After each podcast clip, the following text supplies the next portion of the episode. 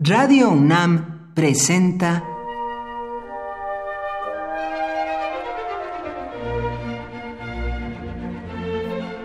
Cuaderno de los Espíritus y de las Pinturas por Otto Cázares.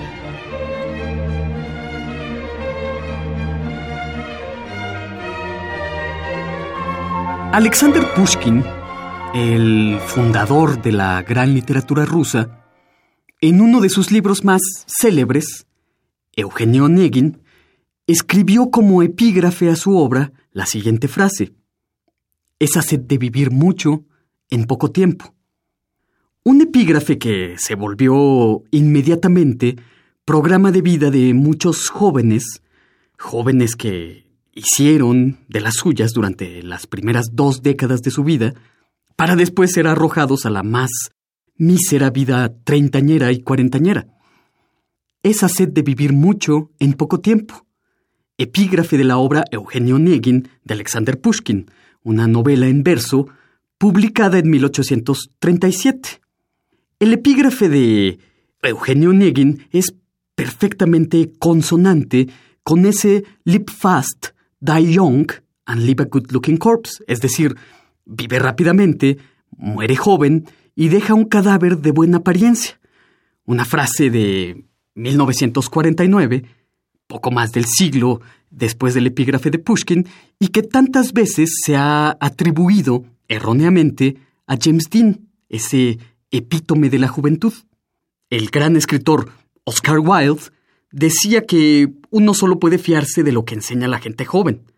Un acerto que tuvo terribles consecuencias para su vida personal, ya que el genial escritor se enamoró sin freno de un pelmazo sumamente joven, cuyo nombre estará relacionado siempre con la infamia y con la caída de un gran artista.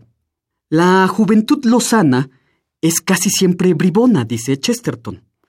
Tiene mucha razón el escritor cuando apunta que el Fausto de Goethe, el sabio decrépito, tan pronto recupera su juventud, se convierte en un auténtico canalla. ¿Y la sabiduría dónde se fue? El mago sapiente, cuyos conocimientos tocaban los límites del cosmos, se convierte de un momento a otro en un patán sin escrúpulos, y joven. Que la juventud lozana es casi siempre bribona, está representado magistralmente en la novela de Anthony Burgess, La Naranja Mecánica, novela que, como se sabe, fue llevada al cine en 1971 por Stanley Kubrick. En La Naranja Mecánica, cuatro imberbes aman la violencia sin límites, aman desbordadamente el lenguaje, hablan un dialecto, Natsat, que es una mezcla de inglés y ruso, y aman, por sobre todas las cosas, a Beethoven. Bribones sofisticadísimos es lo que nos muestra Anthony Burgess en su novela. Ustedes a los jóvenes nos odian, vocifera el genial personaje de William Shakespeare, Falstaff, un personaje ni de lejos joven, pero que lanza esta humorada. Falstaff ya no es joven y ya no se deja engañar por sí mismo.